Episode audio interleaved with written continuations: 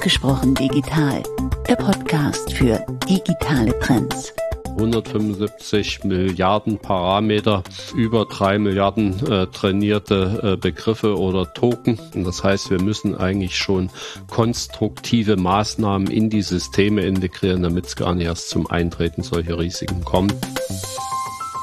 Herzlich willkommen zu einer neuen Folge von Ausgesprochen Digital. Mein Name ist Steffen Wenzel. Ich moderiere diesen Podcast und ich freue mich ganz besonders auf diese Folge. Wir beschäftigen uns nämlich immer mit digitalen Trends und wenn es ein dominantes Thema zurzeit gibt, dann ist es natürlich ChatGPT.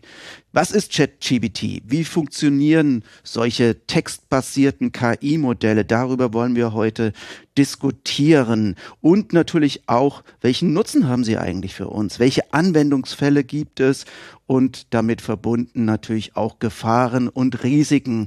Das sind die Themen, die gerade überall diskutiert werden. Und ganz, ganz wichtig, und das ist ein Schwerpunkt dieses Podcasts, sind natürlich auch Businessmodelle, Businessideen. Wir reden über KI-Modelle, textbasierte KI-Modelle und daraus entstehen natürlich auch neue Geschäftsmodelle. Und dafür haben wir einen besonderen Gast hier, den Sie in diesem Podcast schon ein paar Mal gehört haben. Deswegen freuen wir uns, dass er auch wieder da ist. Es ist Frank Schönefeld. Er ist in der Geschäftsleitung der T-Systems Multimedia Solutions. Hallo Frank.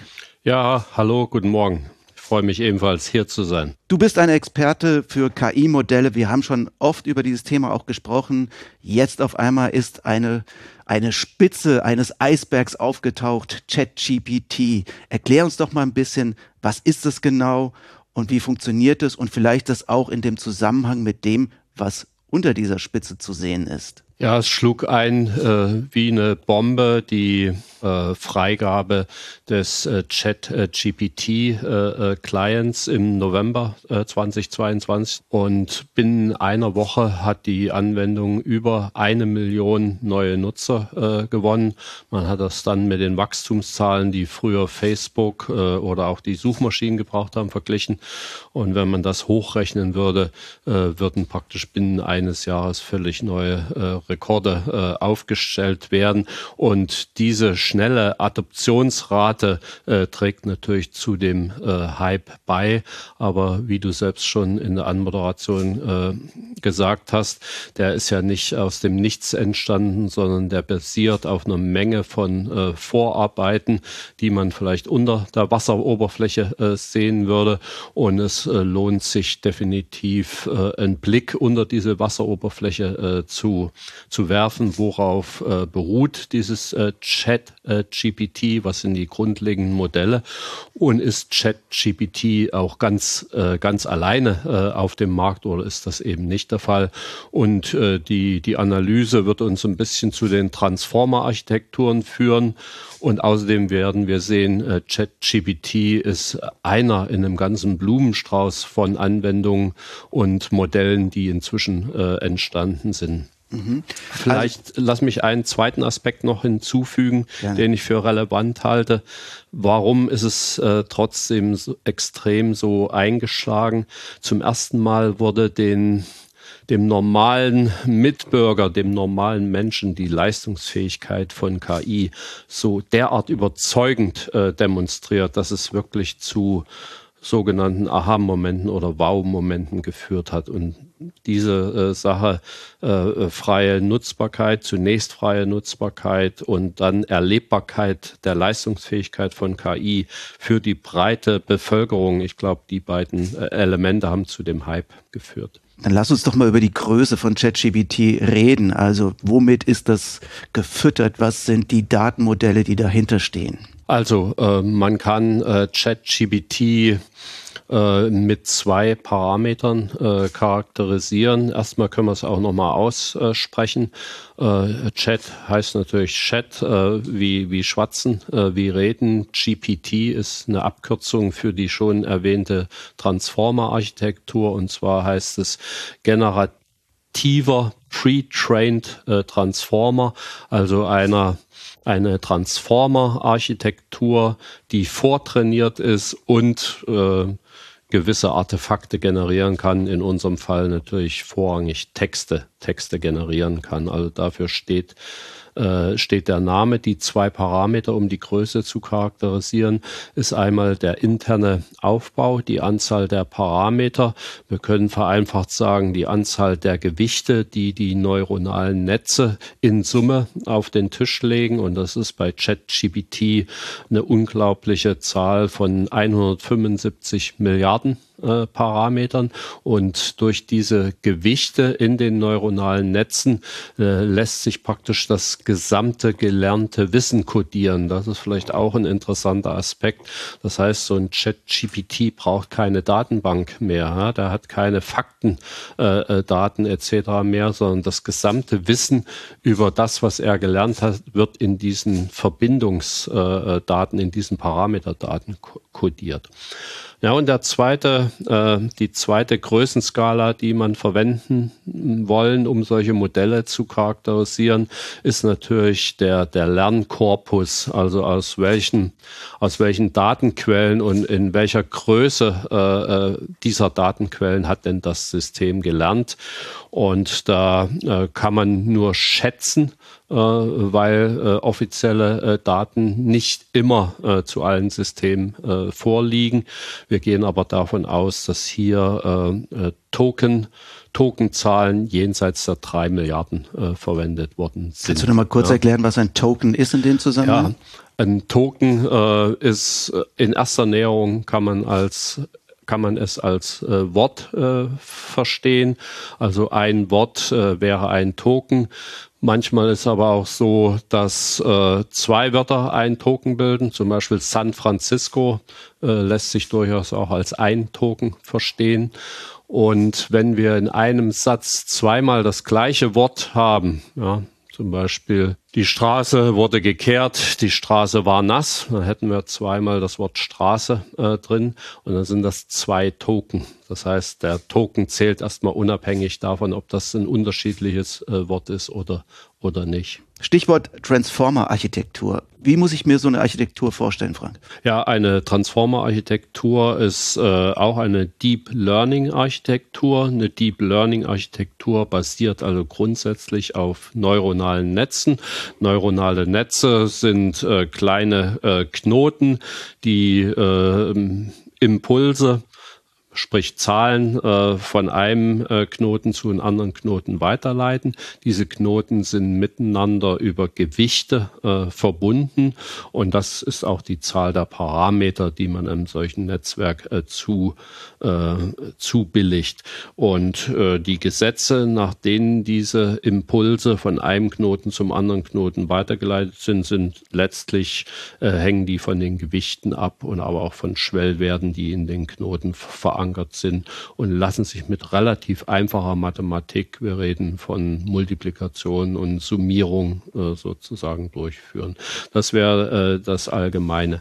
So ein Transformer besteht aus zwei großen Teilen. Äh, man, man nennt die Transformer auch äh, Sequenz-zu-Sequenz-Architekturen, also Sequence-to-Sequence Architectures. Und zwar deshalb, weil eine Eingabesequenz hineingegeben wird und eine Ausgabesequenz erzeugt wird. Ganz offensichtlich wäre das bei Übersetzungsprozessen der Fall. Ich gebe äh, Sprache 1 ein und erwarte eine Ausgabe in Sprache 2. Im Chat-GPT-Fall, ich gebe eine Frage ein und kriege einen generierten Text, eine generierte Antwort äh, sozusagen. Also Sequenz 1 wird in Sequenz 2 verwandelt, transformiert. Daher kommt praktisch der Begriff. Und der Transform macht das, indem er die Eingabesequenz in in eine Zwischenrepräsentation überführt und aus dieser Zwischenrepräsentation wird dann die Ausgabe erzeugt. Das macht schon den Transformer in Gänze aus.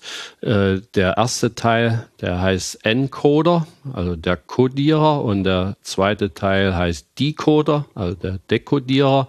Und äh, insofern wird also die Eingabesequenz in einer Folge von Encodern, die sind hintereinander ge geschaltet, ja, wird das verarbeitet und es entsteht eine sehr sinnvolle Zwischenrepräsentation.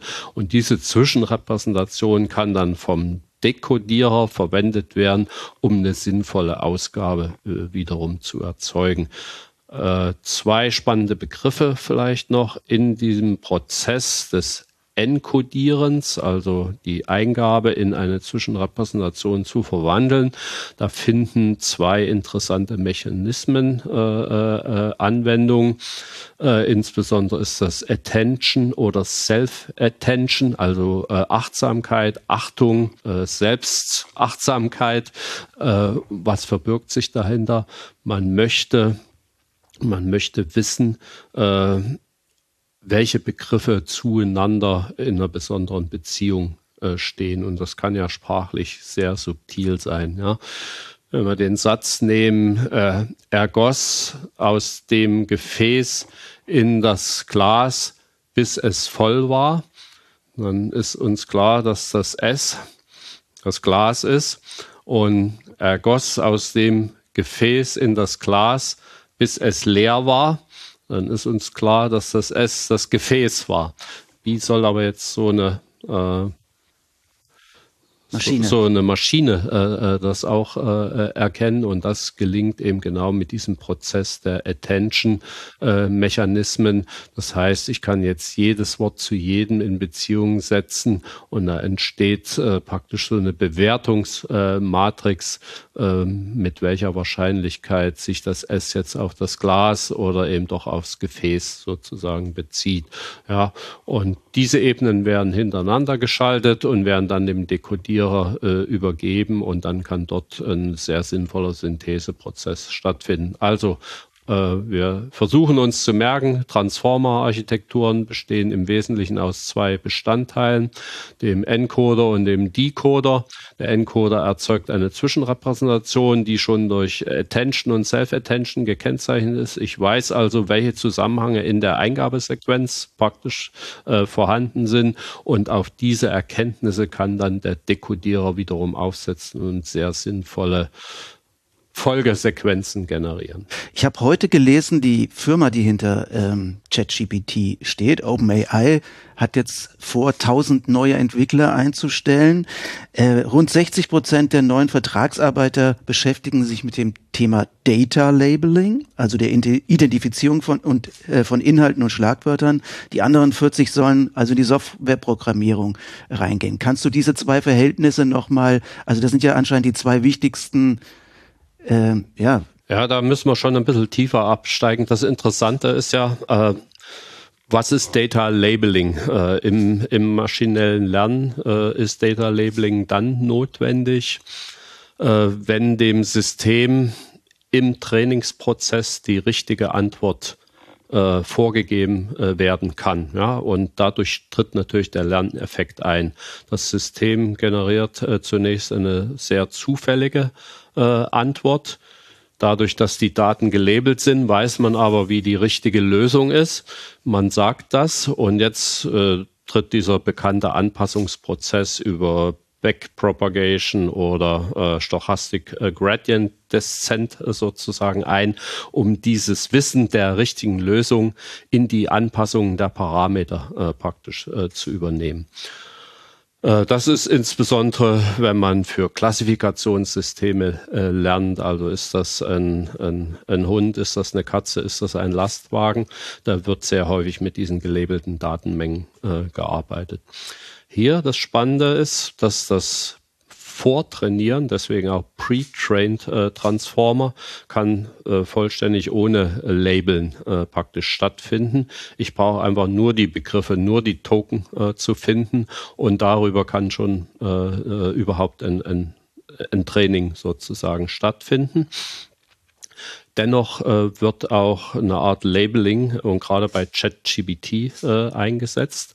Und zwar äh, kann man jetzt auf spezielle Anforderungen hin verschiedene, verschiedene Antworten aus ChatGPT generieren. Und diese Antworten, die werden vom Menschen gerenkt auf Plausibilität, auf äh, Sinnfälligkeit, auf gute Ausdruckskraft, auf gute Formulierung. Ja, und äh, dieses Wissen äh, wird dem System auch zur Verfügung gestellt und es passt daraufhin dann seine Generierungspolicy an. Ja? Und man nennt dieses Verfahren RLHF. Ja?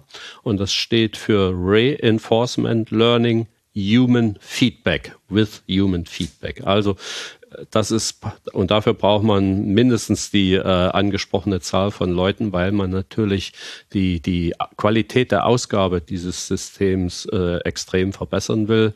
Und da muss man natürlich trotzdem mit menschlichen Maßstäben die generierten Ausgaben lesen und sagen, ja, Antwort 1 ist eigentlich schöner als Antwort 2 oder aber eigentlich will ich eine Kombination von Antwort 3 und Antwort 4. Und dieses Wissen hineinzufüttern, das wird im Moment noch menschlich äh, unterstützt. Du sagst im Moment noch, das ist eine wichtige Information, weil wir haben ja sicherlich auch eine hohe Konkurrenz um diese äh, ja, um diese Stellen, beziehungsweise nicht um die Stellen, sondern um die äh, Personen, die, äh, die sie ausführen sollen, weil wir haben eben die Spitze des Eisbergs angesprochen. OpenAI ist ja nur eine Firma, die auf diesem Markt unterwegs ist. Es gibt ja noch viel größere Player. Kannst du uns da mal eine Übersicht bieten? Oder zumindest größere Modelle, also das ja. immer beieinander. Äh, Chat äh, GPT oder GPT-3 oder GPT 3.5, äh, was jetzt die Grundlage von Chat GPT ist, ähm, ist äh, bei weitem nicht das größte, wenn auch das bekannteste und berühmteste äh, Verfahren. Wir haben ähm, die Megatron Turing Natural Language äh, äh, Generierer. Das ist äh, von Microsoft und Nvidia. Also da tun sich diese beiden Big Player zusammen und das hat einen Parameterraum von über äh, 500 Milliarden Parametern, also also Faktor drei, dreimal so groß und äh, ist auch der der nächste Schritt eines eines Language äh, Language Modells. Und wenn wir jetzt noch ein bisschen den Anwendungshintergrund variieren konzentrieren, wenn es darum geht, mathematisches, physikalisches, chemisches, biologisches Wissen zu codieren, dann wäre der äh, Palm-Coder äh, Minerva, äh, der im Haus Google entstanden ist, äh, zu nennen. Auch der etwa dreimal so groß wie, wie ChatGPT und ist in der Lage, wirklich anspruchsvolle Prüfungsaufgaben äh, aus dem äh, Umfeld Mathematik bis hin zur Biologie zu lösen. Das hat man übrigens auch für ChatGPT äh, untersucht, welche Intelligenz steckt denn dahinter man hat versucht, den Intelligenzquotienten abzuschätzen und kommt bei einer 140 raus. Ein Mensch ist froh, wenn er jenseits der 120 liegt. Also da kann man schon mal einschätzen, welchen Wert äh, sozusagen ChatGPT hat. Und die bestehen auch reihenweise wirklich schwierige Prüfungen, unter anderem den äh, Amazon Cloud Instructor, der wird von ChatGPT mühelos äh, gemeistert. Also wir sehen schon, welches hohe Niveau da erreicht wird. Und das äh, Gleiche gilt natürlich für die anderen erwähnten Modelle. Wenn ich da den Bogen noch abschließen darf, also natürlich spielen die Big Player. Äh, das ist ihr Teich, wo sie äh, fast alleine schwimmen, aber zum Glück nur fast alleine. Es gibt inzwischen äh, Open Source Ansätze, die durchaus auch in diese Größenordnung kommen. Dort ist vielleicht äh, der Ansatz Bloom von Hugging Face äh, zu nennen. Und es gibt auch ein paar zarte europäische und sogar deutsche Pflänzchen. Also manchmal müssen wir unser Licht nicht komplett unter den Scheffel stellen. Der äh, Stability äh, Diffusion äh, Mechanism, das ist eher ein Text-zu-Bild-Generierer. Der wird mit äh, mit großem Know-how von der TU München äh, entwickelt. Ist ein tolles System, äh, gegebenenfalls durchaus besser oder anders auf jeden Fall als DALL-E äh, und Midstream und andere Ansätze einzuschätzen. Und es gibt äh, weitere äh, europäische Initiativen, äh, Luminous äh, gegebenenfalls dort zu nennen. Also äh, das äh, bedient das Bild des, des Blumenstraußes oder auch des Eisbergs. Ein paar sehen wir schon oben, aber es ist auch eine, eine große Menge unter der Oberfläche noch.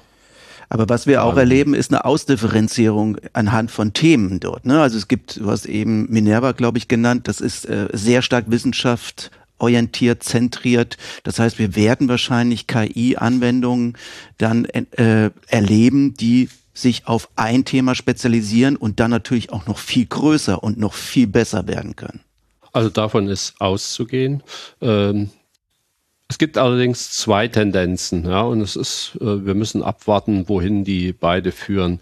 Die, man nennt diese Modelle im Moment auch sogenannte Foundation Models. Das ist ein Begriff, den hat die Stanford University geprägt und hat gesagt, die sind so weit äh, mit dem Allgemeinwissen austrainiert, wie man es eigentlich nur äh, äh, bringen kann. Und auf dieser Grundlage, Foundation, äh, kann man dann natürlich spezielle Anpassungen machen. Das wäre also ein möglicher Weg, äh, dass in Zukunft KI äh, weitgehend auf solchen Foundation Models beruht und dann noch äh, eine gewisse Anpassung an den äh, ähm, realen Anwendungsfall äh, erfolgt. Wir sehen aber auch umgekehrt und Minerva ist das beste Beispiel, dass durchaus auch beim Trainieren, beim Anlernen der Systeme Systeme schon eine spezielle Datenauswahl erfolgen kann und dann damit eine Menge an, wir könnten fast sagen, unnützem Wissen gar nicht erst antrainiert wird, sondern wirklich sehr zielgenau äh, trainiert wird. Und das wäre dann eben ein Foundation Model mit wesentlich kleinerem Dis Diskursbereich, auf das man aufsetzen kann. Du hast auch gesagt, es findet gerade ein Rennen zwischen den ganz Großen statt, wer da die Nase nachher vorne haben wird. Wird es nicht auch ein, eine Gleichzeitigkeit von den Systemen geben? Also klar, wenn wir jetzt über Suchmaschinen reden, wird das natürlich alles verändern. Da haben wir die Großen, da haben wir Google und Microsoft, die natürlich da jetzt um Wettbewerbsanteile kämpfen mit KI-basiertem Suchen. Äh, aber die Ausdifferenzierung in andere Themen wird ja sicherlich auch noch andere zulassen. Ja, den den Nutzern und Käufern solcher äh, Leistungen, solcher Systeme wäre es zu wünschen, dass äh, eine breite äh, Anbieterlandschaft äh, erhalten bleibt. Natürlich haben wir eben die zwei respektive drei großen Fische äh, im Teich, die ich schon äh, erwähnt habe, Microsoft zu nennen, äh, Google zu nennen, äh, Nvidia äh, durchaus zu nennen oder OpenAI als Konsortium äh, gestützt von Elon Musk und äh, gestützt von Microsoft natürlich die die großen Fische, aber ich setze auch auf die etablierten äh, äh, Open Source Ansätze und ich denke, dass die parallel äh, sich halten können. Aber ich glaube, in deiner Frage schwingt auch noch mit, wie sieht denn überhaupt die Wertschöpfung, das Wertschöpfungsmodell äh, für solche generativen KI-Systeme oder gegebenenfalls für KI allgemein, also unabhängig, ob es sich um generative, erzeugende KI handelt, äh, aus. Und dort gibt es eine schöne Überlegung von Andresen Horowitz, eine der bekanntesten äh, Venture-Kapitalisten im, im Umfeld. Der hat äh, mal versucht, den Technologien Technologie-Stack äh, für generative KI äh, zu beschreiben und hat auch überlegt, wem wird es in diesem Bild gelingen, einen, einen sogenannten Burggraben, also äh, ein Alleinstellungsmerkmal äh, zu schaffen. Äh, und äh, im Moment, äh, klar, kommen wir auch dort von der Hardware unten, natürlich die Spezialhardware, die die hohen Bedarfe von KI-Anwendungen einfach adressiert. Dort zuvorderst zu nennen natürlich Nvidia mit ihren A100 und weiteren Spezialarchitekturen, um solche KI zu stützen. An zweiter Stelle vielleicht äh, Google mit seinen TensorFlow äh, Processing Units, ein, ein etwas anderer Ansatz, aber ebenfalls da reinzahlen die werden in jedem Falle von der Entwicklung profitieren. Das, das steht schon fest. Aber das ist Hardware. Das wäre Hardware. Darüber würden wir dann die Cloud-Infrastruktursysteme äh, äh, sehen. Und auch klar, äh, dort äh, haben wir die etablierten drei großen mit, mit Azure, Microsoft, mit AWS, Amazon und vielleicht auch mit Google Cloud. Ich denke, die Google Cloud wird profitieren von der Entwicklung. So, aber dann haben wir erstmal die reine Computer Computing-Infrastruktur geschaffen und jetzt äh, kommt der AI-spezifische Stack und der kann sich verschieden äh, äh, ausprägen. Wir haben schon über die äh, Foundation Models gesprochen und die können natürlich als Closed Source existieren. GPT-3 wäre genau eine solche äh, Sache. Ja? Und wer immer jetzt eine Anwendung auf GPT-3 bauen will über einen API-Call, äh, der würde so eine äh, äh Closed Source ähm, Foundation Model verwenden und würde da drüben, darüber seine App, seine Anwendung gestalten. Ja? Das heißt, ich bezahle für diese Anwendung dann. Also ich würde für die, für die Zahl der API Calls auf GPT letztlich bezahlen. Ja? Und die wiederum würde wahrscheinlich auf einer Cloud gehostet. Ich würde also auch für die Cloud Usage sozusagen. Also das bezahlen, heißt, das ist ja? nach, äh, im Endeffekt Software as a Service. Im Endeffekt wäre es äh, Software, Software as a Service, so, so kann man es äh, verstehen. Wobei äh, ich kann es natürlich trotzdem in eine geschlossene App integrieren. Ja? Ich rufe ja nur das API äh, auf, ja. aber ich brauche natürlich trotzdem alle Lizenzen, alle Berechtigungen, um da durchzugreifen. Das heißt, wenn ich jetzt selbst ein Unternehmen bin und dann Teile dieses Produktes genau. benutzen will, muss ich dafür quasi. Ich möchte zum Beispiel eine, eine Marketingansprache oder eine kundenspezifische Ansprache machen, möchte dazu ChatGPT äh, verwenden, kann ich das in eine native App äh, meiner Firma integrieren und greife aber bis unten auf die Ressourcen zu. Und jetzt könnte ich aber diesen Part geschlossene Foundation Models könnte ich natürlich ersetzen durch Open Source Foundation Models. Da wäre eben Stability AI äh, zu nennen äh, oder äh, Hugging Face äh, wäre dort zu nennen, solche Open Source Foundation Models. Und jetzt fehlt noch ein Schritt, weil das wären ja wirklich die Grundlagen. Jetzt könnte man sagen, äh, ich, ich brauche natürlich extrem intelligente Modelle, die für spezielle Anwendungsfälle, für Sehen, für Hören, für Verstehen äh, angelegt worden sind. Das heißt, man könnte sich vorstellen, dass äh, über dieser Schicht der Open Source Foundation Modelle so ein Model, Model Hub entsteht, wo ich dann aus einer Vielzahl von 100, 150 KI-Modellen äh, wählen kann und das dann wiederum in meine App integriere. Also letztlich unterscheiden sich die Wege nicht wirklich. Die sind von der technischen Nutzung her ähnlich. Nur das eine Mal ist es Open Source mit all seinen Vor- und Nachteilen und das andere ist es, äh, ist es Closed Source. So. Und jetzt kann ich noch einen dritten Weg dazu denken. Und das wäre der letzte. Ich, ich greife selber von oben von der App bis, bis runter auf die Cloud-Infrastruktur sozusagen durch. Und es muss noch nicht mal eine Cloud-Infrastruktur, es könnte auch eine On-Premise-Struktur sein. Das heißt, äh, ich integriere die, die Software-Logik, die KI-Logik und die, die Abstützung auf die etwaigen äh, Hardware-Ressourcen integriere ich in eine, in eine Logik. Ne? Das wäre, das habe ich jetzt nicht ganz verstanden, um ehrlich zu sein. Also das heißt, ich habe dann einen B2C-Anwendungsfall, das andere ist ja eher B2B. Das heißt, äh, OpenAI stellt dann seine Software ähm, einem anderen Unternehmen zur Verfügung. Na, eher wäre es so, dass alles aus einer Hand kommt. Ah, okay. Das heißt, ich bin mhm. äh, Owner der App, ich bin Owner des Models und ich bin Owner der genutzten Ressourcen. So vielleicht äh, zu verstehen. Aber das, was jetzt OpenAI gerade macht, nämlich indem sie sagt, äh, ihr könnt auch quasi auf der Fastlane hier äh, fahren und ihr bezahlt dafür eine monatliche Gebühr. Also die, das, dieses Business to Consumer genau. selbst auszurichten, das siehst du eher nicht als zukünftiges Modell. Naja, ich habe, wir haben ja schon ein bisschen spekuliert oder man kann spekulieren, was sind denn wirklich sinnvolle Anwendungen für den Privatanwender. Äh, äh, Anwender. Und wir haben äh, vorhin über die Anwendung in der Schule gescherzt, aber so weit hergeholt sind die natürlich nicht. Ich äh, könnte so eine äh, KI natürlich zur Lösung meiner naturwissenschaftlichen Aufgaben verwenden. Ich kann sie verwenden, um meine Deutschaufsätze in Zukunft zu schreiben oder ein Essay in englischer Sprache über äh, Ernest Hemingway, äh, sofern es denn Not tut.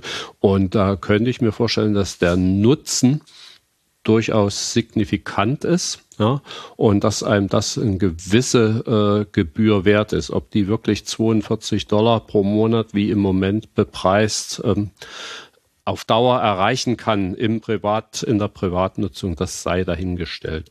Die, die wirklichen Nutzungen äh, auf API-Level äh, äh und damit überhaupt die Integrierbarkeit, dort müssen wir die Preismodelle erst noch abwarten. Das wird eine spannende Fragestellung der nächsten Wochen und Monate sein. Beziehungsweise ist ja auch zu diskutieren, ob es nicht Anbieter dann geben wird, also das heißt, die sich dazwischen schalten zwischen OpenAI und den Consumer, die dann sagen, ich mache ein spezielles eine spezielle App jetzt für die Schule, für Hausaufgaben, für die Universität. Und ich äh, nehme dementsprechend nur einen Teil der Ressourcen in, in Kauf und kann es dann viel günstiger anbieten, als wenn OpenAI das selbst quasi dann zu dem Consumer geht, weil dann hat man natürlich, äh, glaube ich auch nicht, dass die das wollen und dass sie das können, dann entsprechend in den ganzen Spezialgebieten dann Anwendungen zu bauen. Also es ist in der Tat äh, eine spannende Fragestellung äh, der Geschäftsmodelle äh, und wie sie sich ausprägen. Ja? Äh, und ob OpenAI in der Tat dieses, diese volle B2C-Orientierung annehmen will. Das müssen wir abwarten. Äh, das äh, können wir im Moment nicht sagen. Fakt ist, äh, dass damit aber alte Grenzen, die man glaubte undurchdringlich wären, sich plötzlich aufweichen. Man kann jetzt natürlich die Frage stellen, ist der alte klassische Suchschlitz noch die die Antwort auf quasi alles oder äh, wird das nicht doch durch so eine intelligente Antwortmaschine äh, ersetzt werden oder zumindest ergänzt, erweitert, erweitert werden. Also insofern kommt da Googles äh, Domäne etwas unter Druck, wobei sie von ihren eigenen Modellen auf jeden Fall in der Lage sind, da was entgegenzusetzen. Das steht für mich äh, außer, außer Frage. Aber Microsoft ist wirklich sehr gut in diesem gesamten Markt positioniert mit ihrer Beteiligung an OpenAI und ihrer, äh, ihren Modellen, die sie zusammen mit äh, Nvidia entwickeln. Also Microsoft keine schlechte Wette auf die Zukunft in diesem Umfeld. Naja, aber bei Bing habe ich auch nur einen Suchschlitz und bei OpenAI, beziehungsweise bei ChatGPT ja, ja auch aber nur. wo, wo, äh, naja, äh, das ChatGPT, äh, die Oberfläche ist eher an solche Messenger-Dienste eigentlich ange, angelehnt und das hat eben auch zu ihrer schnellen Adoption äh, geführt, ist eines ihrer stimmt, ja. Nutzungsgeheimnisse und bei Bing äh, das alte Bing, klar, ist nur der Suchschlitz. Vielleicht bleibt es auch der Suchschlitz, aber das, was aus dem Suchschlitz rauskommt, äh, äh, wird sich vielleicht dramatisch verändern und verbessern. Wir haben jetzt schon einige Anwendungsfälle diskutiert, insbesondere natürlich im Bildungsbereich. Ne, das ist immer am naheliegendsten zu sagen, okay, äh, es gibt viele Professoren, die sagen, das ist das Ende der Masterarbeit, der Bachelorarbeiten, der Hausarbeiten. In der Schule wird es äh, natürlich auch eingesetzt werden. Die Frage ist, wie gehen wir mit der Bildung um? Wie werden wir neue Bildungsmodelle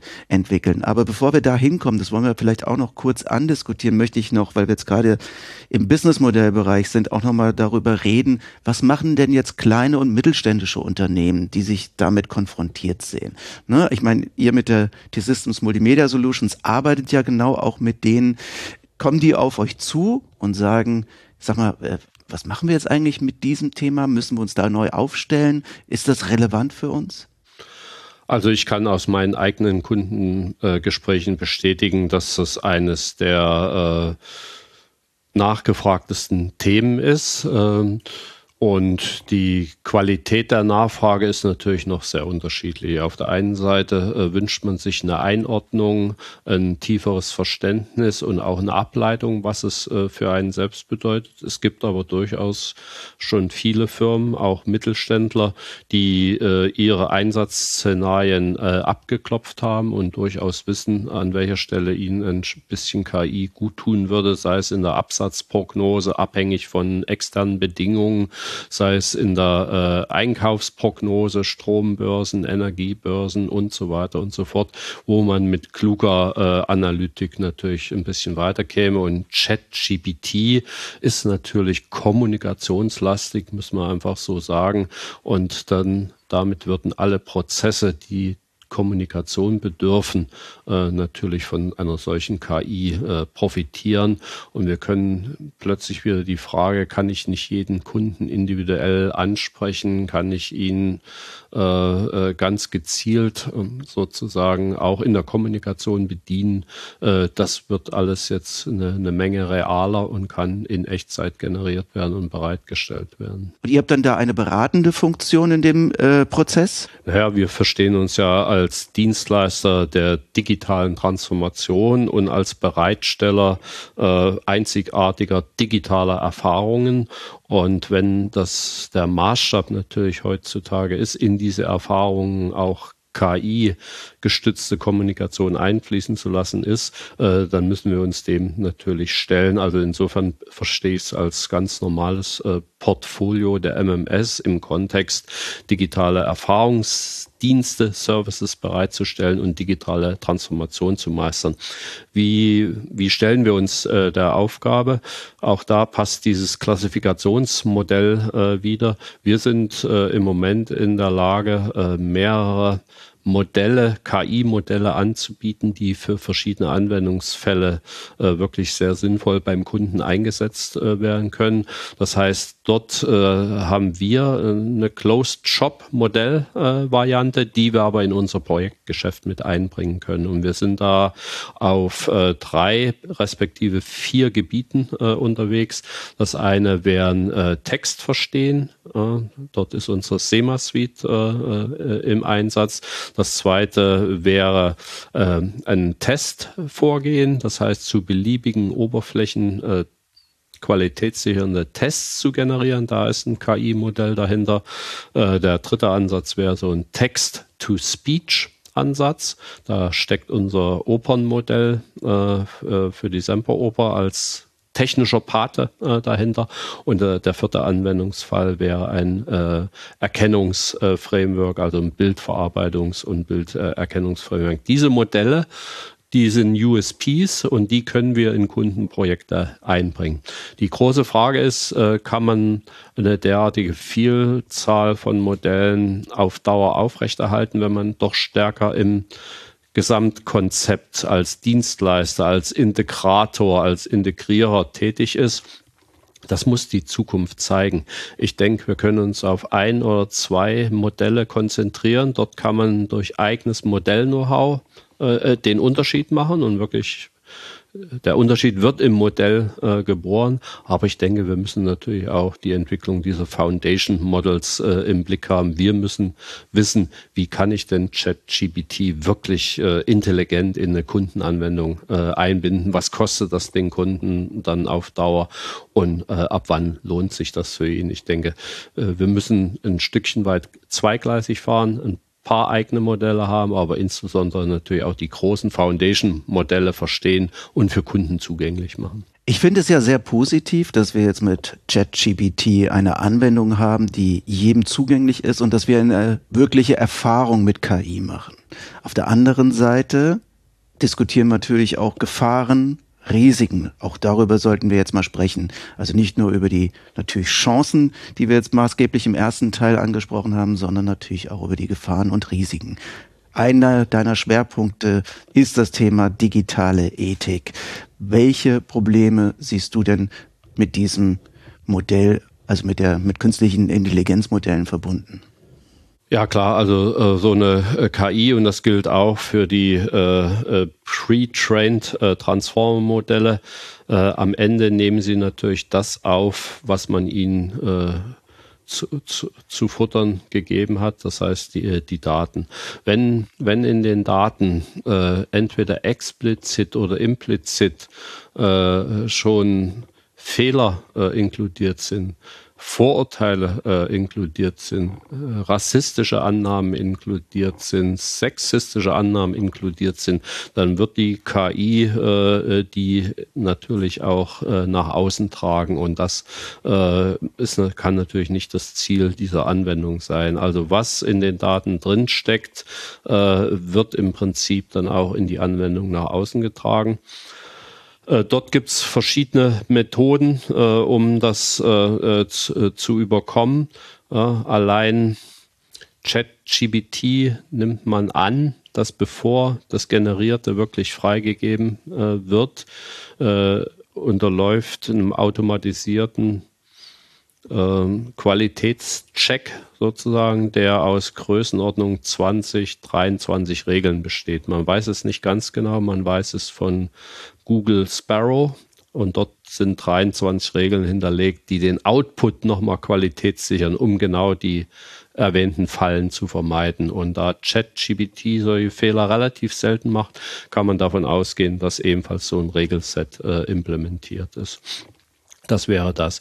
Äh, natürlich müssen wir auch selber äh, aufpassen, nicht bedingungslos den Antworten zu vertrauen. Und das ist im Moment noch eines der großen Schwächen äh, der äh, Language Models, dass sie nicht zwischen Fiktion und faktischer Wahrheit unterscheiden können. Ja? Das heißt, ich hatte ja gesagt, alles Wissen bildet sich in den Parameter äh, Belegung sozusagen ab und man kann praktisch nicht äh, im Moment jedenfalls nicht äh, unterscheiden, ist das eine faktische Wahrheit, die ich bedingungslos äh, weitergeben kann, zitieren kann oder äh, ist das äh, gegebenenfalls ein zufälliger Zusammenhang, der sich durch Begriffsnähe äh, Nähe äh, zueinander äh, ergeben hat. Ja, also äh, insofern aber die klassischen Probleme, äh, digitaler Ethik, äh, die wir dort immer wieder treffen. Vorurteilsfreiheit, Erklärbarkeit, warum hast du das so äh, gesagt? Ja. Aber es kommt doch noch sehr stark auch auf die Datensammler an. Ne? Also es sind ja noch Menschen, die die Daten füttern. Ne? Das Trainieren ist dann noch mal ein anderes Thema, aber erstmal muss ja alles quasi eingesammelt werden, gejagt und gesammelt werden. So, ähm, das heißt, ich habe hier natürlich schon die Frage der Datenreinheit. Ne? Also welche Daten gebe ich dort ein? Bilde ich wieder neue Bubbles? Ne? Das, das typische Bubble-Problem, dass ich dann wieder nur, ja, natürlich auch ein bestimmtes Interesse vielleicht dahinter verbinde, dass manche Dinge dort nicht reinkommen, andere reinkommen. Wie gehen wir mit diesen Themen um?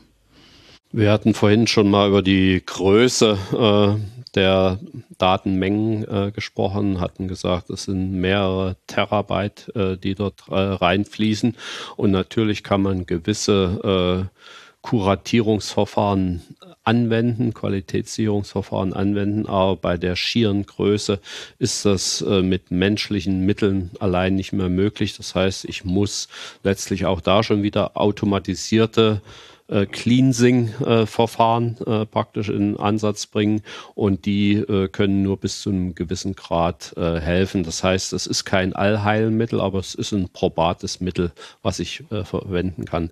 Wir müssen noch eins sagen, die äh, Daten, die in den erwähnten Modellen, wir hatten über Minerva gesprochen, über ChatGPT gesprochen, wir hatten über Bloom äh, gesprochen, wir hatten über Megatron äh, Turing äh, gesprochen, die entstammen alle einer westlichen Hemisphäre. Ja, und äh, insofern ist dort eine westliche Hemisphärenlogik sozusagen einfach inhärent in den Daten. Und wenn wir die, äh, das Wissen der gesamten Welt und die kulturelle Vielfalt der gesamten Welt abbilden wollen, müssten wir natürlich auch diesen Aspekt stärker stärker berücksichtigen. Aber es gibt ja auch eine große äh, chinesische Konkurrenz, ne? auch eine der größten. Äh, ich glaube, bei denen könnte man dann umgekehrt behaupten, Freunde, es gibt nicht nur chinesische Daten, sondern okay. auch eine westliche Hemisphäre. Mhm. Das würde, glaube ich, beiden gut tun.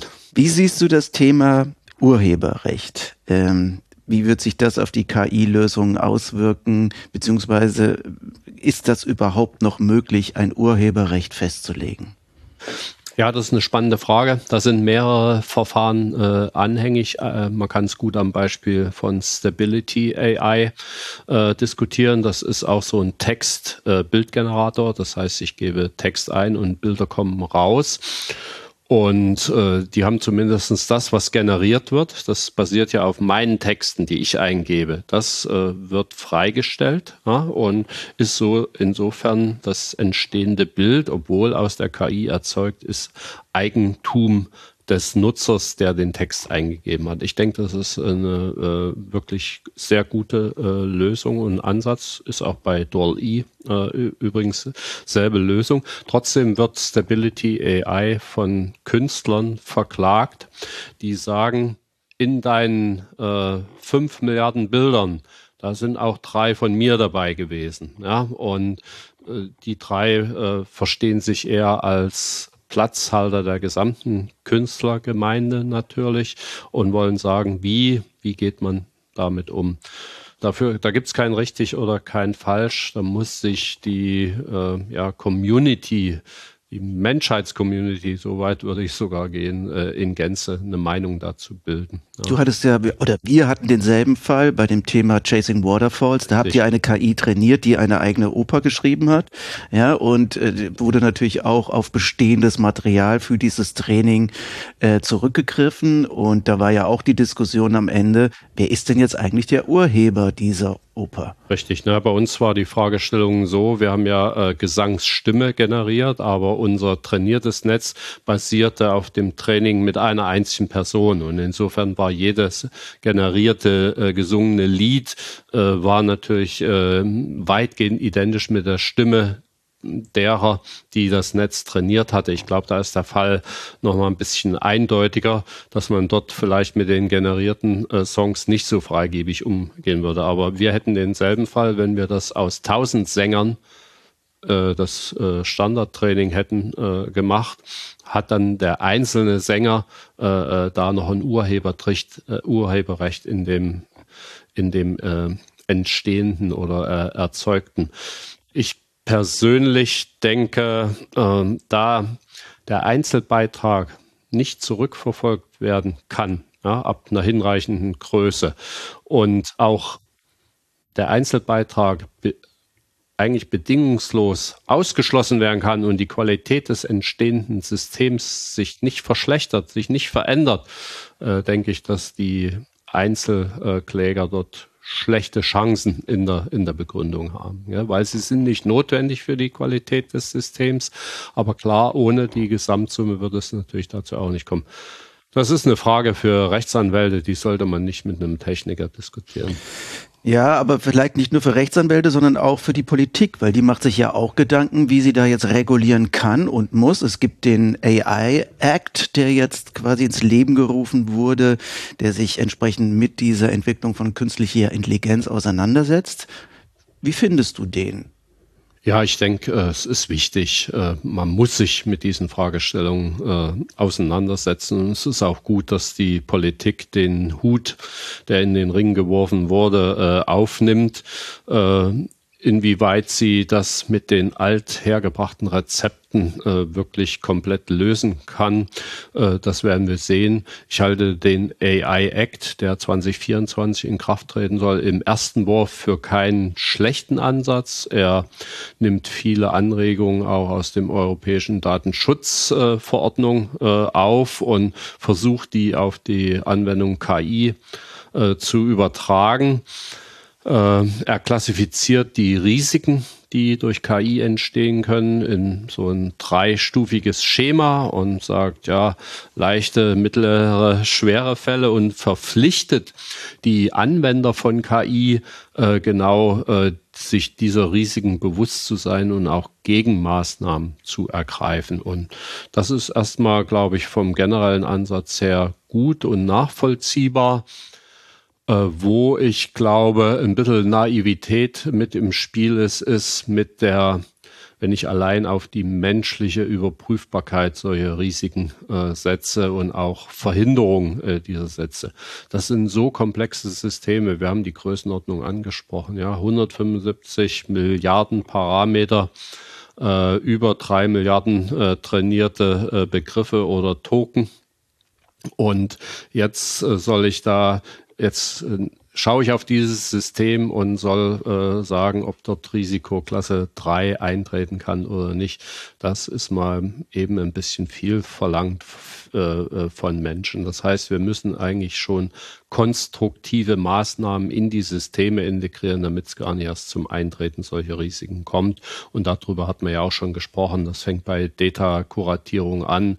Das fängt bei einem Regelset. Ich hatte die 23 Regeln von Sparrow äh, erwähnt an, die ich drüber lege, damit nicht alles, was generierbar ist, äh, tatsächlich generiert wird und so weiter und so weiter. Aber das ist ja nur freiwillig. Ne? Ich muss diese Regeln nicht anwenden. Okay. Und die andere Frage ist ja die dann, ob es nicht auch sowas gibt wie nachher Maschine gegen Maschine. Ne? Also dass äh, wir das mit Maschinen wiederum überprüfen, ob die andere Maschine das richtig gemacht hat.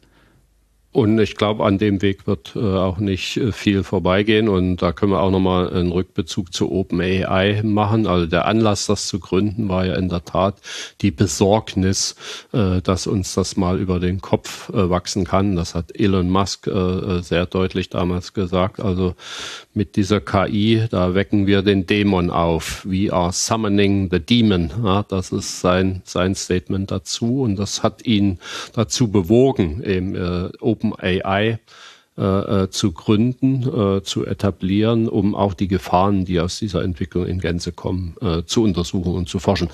Ironischerweise äh, ist jetzt ein Produkt entstanden, was uns diesen Gefahren eher mehrere Schritte näher bringt, als sie, sie äh, zu verhindern oder zu. Ja, wir müssen aber was als Menschen tun. Und das ist ja doch immer die Frage, ne? lassen wir alles zu oder setzen wir uns auch Regeln, setzen wir uns auch Gesetze? Ne? Und es geht natürlich auch zum Beispiel um Datentransparenz, ne? Algorithmentransparenz. Welche benutze ich?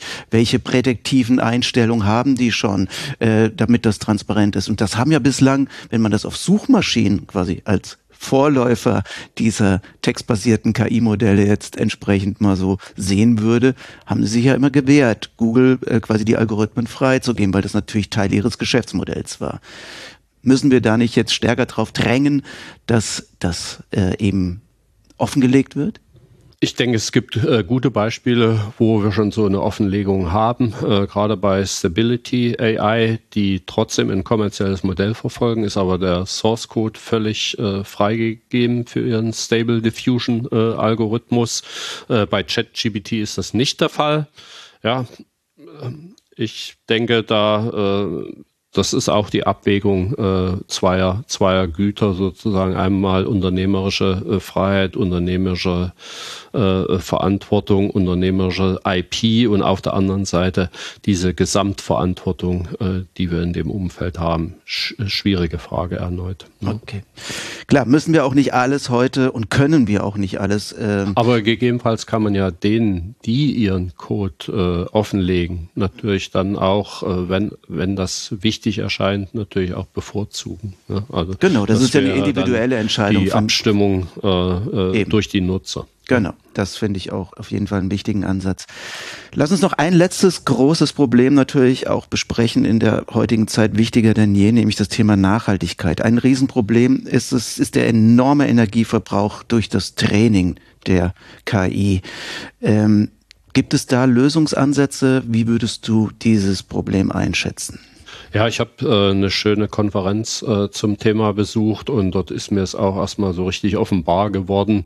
Man kann inzwischen die, den Energieverbrauch und natürlich äh, damit auch die entstehende CO2-Belastung für einzelne Workloads in der Cloud äh, messen. Und das hat man in der Tat für einen längeren Zeitraum mal in der Azure Cloud gemacht und man hat festgestellt, die energiefressenden Applikationen schlechthin sind die äh, trainierenden Large Language äh, Models und äh, wir können davon ausgehen, dass praktisch in den Cloud Workloads äh, 30 bis 50 Prozent durch solche äh, äh, Large Language Models praktisch belegt sind und das während des Trainings. Ja. Und wenn wir uns die Trainingszeit bei ChatGPT sagt man, das ist etwa neun bis zwölf Monate trainiert worden. Und das ist nur, wenn es erfolgreich ist. Man muss sagen, da gibt es auch Versuche, wo nach drei Monaten abgebrochen wird und bei null äh, wieder begonnen wird.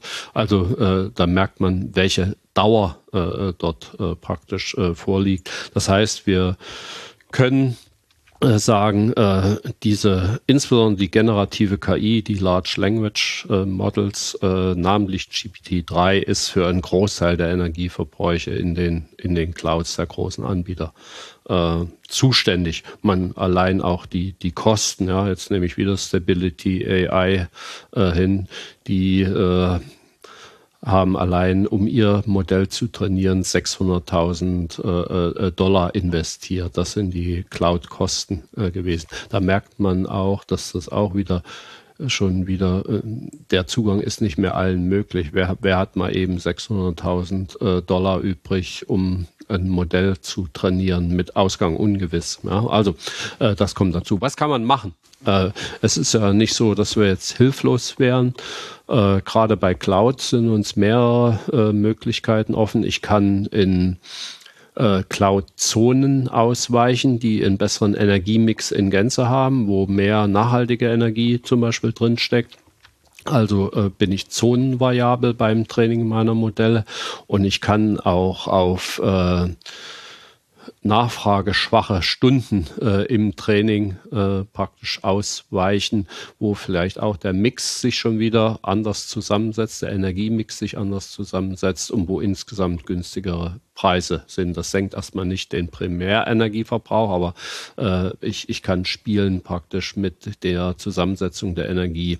Außerdem ähm, äh, dazu muss aber äh, das Training in der Lage sein, anzuhalten und an diesem selben Punkt auch wieder zu beginnen. Ja, also das muss praktisch in den Trainingsprozess als Möglichkeit äh, integriert werden sein. Andere äh, Ansätze sind natürlich den Energieverbrauch der Hardware an sich zu senken. Gerade kommt Intel mit seinen neuen Neon-Chips äh, raus, die einen signifikanten Energieverbrauch äh, äh, absenken. Und das ist natürlich auch den äh, Grafikkarten, den, den Nvidia-Systemen möglich, also überhaupt den Energieverbrauch der, der Basishardware äh, abzusenken. Und das dritte ist natürlich schneller zum Trainingserfolg zu kommen durch besser ausgewählte Daten, durch weniger Daten, durch andere Trainingsverfahren, die mit weniger Daten auskommen.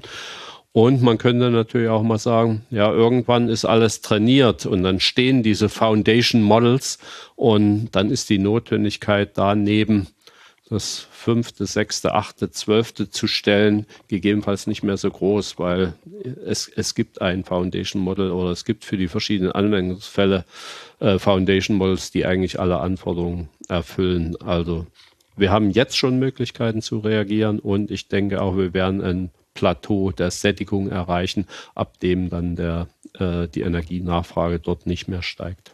Aber wir sollten uns als Konsumenten das schon bewusst machen, dass wir hier mit Systemen arbeiten, die unheimlich viel Energie erstmal verbraucht haben, um überhaupt zu existieren. Das ist so ähnlich wie wenn ich mir ein Auto kaufe, ne, wo ich ja auch vielleicht dann bei den Herstellungsprozess dieses Autos auch berücksichtigen muss und nicht nur das, was es am Ende ausstößt. Abs äh, absoluter Chor. Dieselbe Frage könnte man natürlich beim Genuss von Streaming-Sendungen stellen. Das Selbstverständlich. Ist auch, äh, ja. nicht die energiesparendste Art, äh, Inhalte zu konsumieren, aber äh, sei es drum, sie bringt so viele Vorteile, dass man das natürlich äh, in, in Kauf aufnimmt. Aber äh, klar, man sollte sich bewusst sein, gerade die großen Sprachmodelle sind äh, insbesondere in der Trainingsphase wahre Energiefresser und wir müssen uns dieser Frage stellen und es gibt systematische Ansätze, wie man das ja. nach unten bringen kann. Die hast du ja schon genannt. Äh, ein Punkt, den du auch angesprochen hast, ist es nicht jeden Schritt dann irgendwie doppelt zu gehen von jedem Unternehmen, wenn ihnen schon jemand anderes gegangen ist. Ja, Open Source wäre natürlich da quasi das Beste, sicherlich. Äh, aber das machen natürlich viele nicht, weil sie darin andere Geschäftsmodelle sehen. Aber Gibt es schon sowas wie gemeinsame Netzwerke? Siehst du eine Tendenz hin, dass man auch, weil die Energiekosten so hoch sind, dass sie dann schon sagen, hey Leute, lass uns doch wenigstens in diesem Teil der Arbeit jetzt mal zusammen etwas versuchen? Na, ich, ich glaube, die Foundation-Modelle sind eigentlich die, die, die Antwort darauf. Mit guten Foundation-Modellen muss man diese Arbeit nicht wiederholen und, und kann darauf aufsetzen. Wenn ich natürlich äh, unendlich viel bezahlen muss, um die Foundation-Modelle zu nutzen, dann äh, kehrt sich das wieder ins ins Gegenteil um. Das heißt, was wir brauchen, äh, sind eigentlich gute, geteilte, sharebare Foundation-Modelle und da bietet sich natürlich der Open-Source-Ansatz äh, erneut an. Auch die Großen kooperieren. Wir hatten zwei Kooperationen schon äh, erwähnt. Äh, Megatron Turing zwischen Nvidia und Microsoft, OpenAI äh, zwischen äh, Musk und, und Microsoft und ich denke, wir werden da noch eine Menge weiterer Konsortien sehen. Frank, natürlich interessieren wir uns auch zum Schluss darüber, wie du das denn speziell nutzt und ähm, ja, welche Erfahrungen du damit gemacht hast. Wie bist du denn an das Thema rangegangen, als du das erste Mal von ChatGPT gehört hast? Kannst du uns ein bisschen mitnehmen auf dem Weg? Ja, äh, in der Tat bin ich da äh, relativ früh äh, drauf gestoßen, schon 1920. Nee, ja, das war jetzt 100 Jahre zu früh. Also schon äh, 2020. Äh, schon 2020. Ich habe eine gute äh, Arbeit für ein Projektseminar mit Studenten gesucht und damals kam das erste Release von ChatGPT 3 äh, sozusagen raus. Ich habe mich für einen Account beworben und das wurde aber äh, abschlägig beschieden, aber man konnte auf die Version äh, davor zurückgehen, also auf die 2.0er und das habe ich gemacht. Und wir haben mit den Studenten äh, ein Schachspiel programmiert. Äh, im, jeder Schachzug kann eigentlich auch als ein Satz einer Sprache interpretiert werden und das System muss dann eben in eben dieser Sprache Turm A8 auf C C8, I don't know, ob das ein sinnvoller Zug ist, sozusagen antworten. Ja, das heißt, Schachzüge können als Sätze einer Sprache verstanden werden und den Studenten ist es da gelungen, äh, wirklich sehr schnell mit äh, äh GPT 2.0 in dem Fall sozusagen zu Erfolgen zu kommen. Ja, und seitdem habe ich die Weiterentwicklung natürlich äh, verfolgt und auch exemplarisch genutzt. Aber vor den 42 Dollar bin ich jetzt auch noch zurückgeschreckt. Wir müssen uns als Firma auch überlegen, ob wir nicht eigentlich ein, ein Firmen Account okay, das heißt aber, da wenn aber ChatGPT funktioniert, was fragst ja. du dann dort? Wofür benutzt du es? Äh, auch äh, was war schon eine Hilfe, wo du gesehen hast, wow, also das war jetzt echt etwas, äh, das hat mir jetzt echt den Arbeitstag erleichtert. Ja, also wenn man vor eine neue Situation, wo man sich vorstellen muss, äh, wo man eine kleine Rede, eine Eröffnungsrede halten muss, ist äh, ein sehr sinnvoller Anwendungsfall. Hm. Kann auch der Geburtstag der eigenen Frau sein. Hoffentlich hört ihr das nicht jetzt. Noch kann sie auch. Das ist ja auch trotzdem, hast du wahrscheinlich noch was dazu gemacht. Was wird uns denn erwarten, wenn jetzt vielleicht Google mit äh, seinem System auf den Markt kommt? Glaubst du, das wird genauso nochmal einen Aha-Effekt geben? Na, ich glaube, der, äh, der Ersthype, äh, den, den kann man dann nicht nochmal äh, toppen. Äh, ich glaube, der ist äh, durch. Alle verstehen die, die große äh, Bedeutung und äh, warten jetzt äh, oder gestalten äh, aktiv die Nutzung sowohl im Privatumfeld als auch im geschäftlichen Umfeld. Aber äh, das, das Primat, diesen Hype äh, ausgelöst zu haben, gebührt eindeutig ChatGPT. Das kann Ihnen jetzt keiner mehr nehmen, auch wenn sie nicht das größte Modell, wie wir ja schon erwähnt haben. Und die Abschlussfrage an dich. ChatGPT hat vorgeschlagen, dich zum Abschluss, wir haben nämlich ChatGPT gefragt, Folgendes zu fragen. Was sind deine letzten Worte? Mehr künstliches Licht. Dankeschön. Ich hoffe, das bekommst du. Vielen Dank, dass du heute hier zu Gast warst. Ja, und das war's auch schon für heute. Und damit Sie die nächste Folge nicht verpassen, abonnieren Sie uns doch bitte einfach bei Spotify, Deezer oder Apple Podcasts. Bis dahin.